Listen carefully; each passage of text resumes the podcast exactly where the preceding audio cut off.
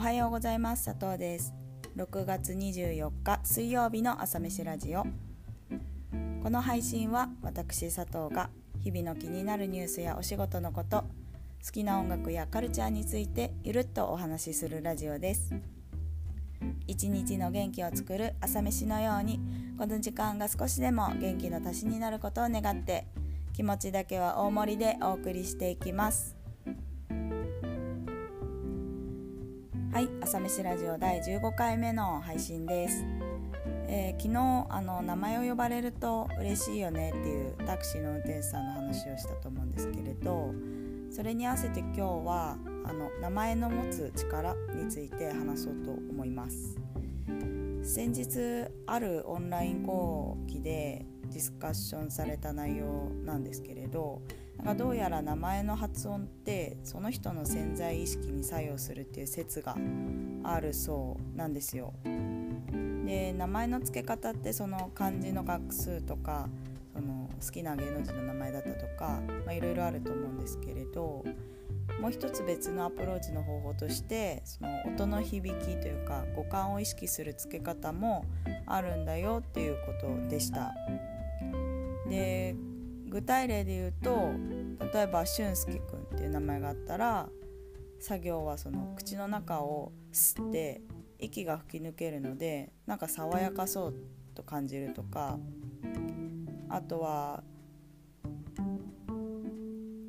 その「ガク」とかっていう名前があったらその「ガ」って喉で締め付けられる感じになるのでなんか強そうとなる。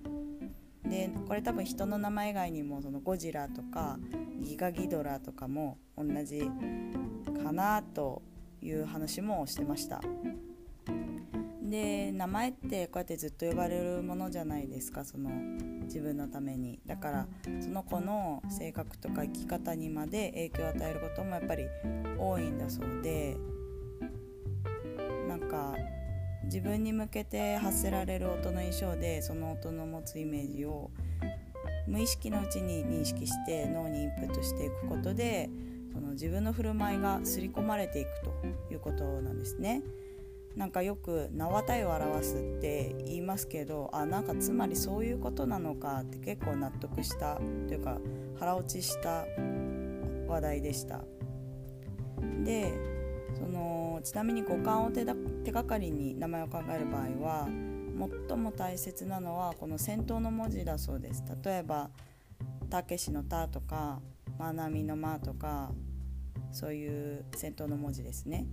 でノートの参考リンクにそれぞれの語感の持つイメージが書いてあるのでなんか興味のある方は是非読んでみてほしいんですけど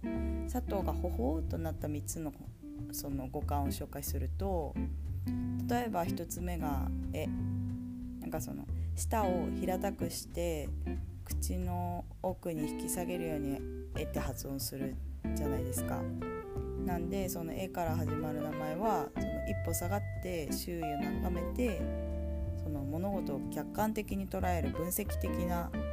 性格に育つそうです。なんか例えばエリカとか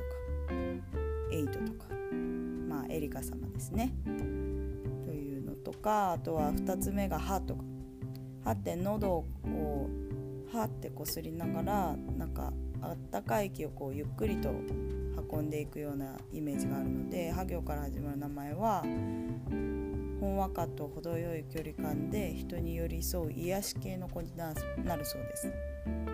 なんかほのかとか春ととかそうかもしれないですけど、まあ、確かにねナルトのひなたとかそんな感じかもなみたいな思ったりとかあとは3つ目が「た」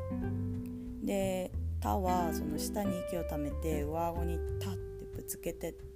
叩き出すように発音するので「た」から始まる名前はその強いパワーだけじゃなくてその下の粘液を剥がすようなしっとりとした粘液もあったりしていて一歩一歩積み重ねるしっかりした子に育つそうです。ドラえもんのあのたけしとか確かにパワーあるなと思いつつなんかそのオンライン講義ではそのディスカスした時はこういう「た」とか「パワーのある名前は結構お母さんが怒りやすかったりもするので割となんか怒られやすい子というか怒られるのに慣れてる子に育つみたいな話もしていた記憶があります。という感じであの本当にざっくり紹介したんですけれど面白いですよね名前の五感。あの友達一人一人イメージを膨らませながらなんか大切に名前を呼んでみたくなるというか、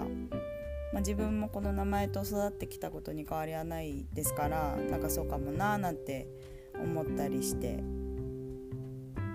皆さんも是非自分の名前の五感を見てみてください。ということで最後に今日の1曲。今日はまあこれから雨だそうなので佐藤が一番好きな雨ソング「ペトロールズで雨」という曲を紹介します。色っぽい音楽がエモい雨を感じさせてくれます。ぜひ聴いてみてください。それでは今朝はこの辺で今日も一日頑張りましょう。また明日。